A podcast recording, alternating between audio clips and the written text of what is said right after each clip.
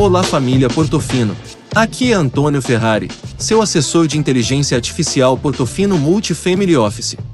Vou através das palavras do nosso chefe de investimentos Eduardo Castro, traduzir um pouco desta semana agitada na política e mercados. Mais um dia tenso e de extrema volatilidade nos mercados. Confesso que o fechamento me deixou um pouco mais tranquilo. O drible dado pelo governo à regra do teto deixou os mercados completamente disfuncionais nos últimos dias, hoje em especial. O anúncio da permanência do ministro Paulo Guedes na pasta da Economia e as palavras de suporte vindas do presidente Jair Bolsonaro foram um gatilho para um importante ajuste dos preços dos ativos brasileiros ao longo da tarde. A despeito da insistência na retórica de manutenção do acabouço fiscal e respeito ao teto, a verdade é que a estratégia escolhida para acomodar o novo Bolsa Família dentro do orçamento quebrou a confiança dos agentes. Temos um novo normal fiscal, entramos em um regime diferente.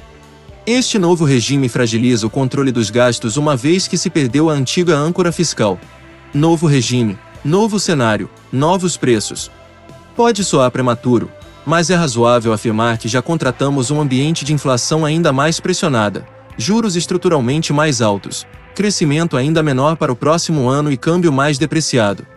Ao longo da semana que vem, começaremos a conviver com as reais consequências da decisão tomada pelo governo. O Comitê de Política Monetária Copom se reúne na próxima quinta-feira para deliberar sobre a nova taxa Selic. Até antes de toda essa crise, nosso Banco Central vinha sendo vocal quanto à sua estratégia de gradualismo na estratégia de condução da política monetária. O plano de voo sempre foi aplicar passos de aumento de 1%, ao mesmo tempo que monitorava a manutenção da ancoragem das projeções de inflação, principalmente para um horizonte de 12 a 18 meses à frente. Plano esse sempre condicionado à manutenção da austeridade nos gastos públicos. Hoje a curva de juros futuros, considerando a melhor após o anúncio de permanência do ministro, precifica 1,5% e é altamente provável que o Banco Central ratifique as expectativas do mercado. Os economistas começam a revisar suas projeções. E tudo indica que migrem para um final de ciclo por volta de 11% ou um pouco mais. Selic de dois dígitos, observada pela última vez no primeiro semestre de 2017. O custo econômico da decisão tomada de forma atabalhoada deverá ser bastante superior aos 80 bilhões de reais pretendidos pelos congressistas. Somente o aumento do serviço da dívida pública com o pagamento de juros maiores e menor arrecadação em função da retração da atividade superarão este montante.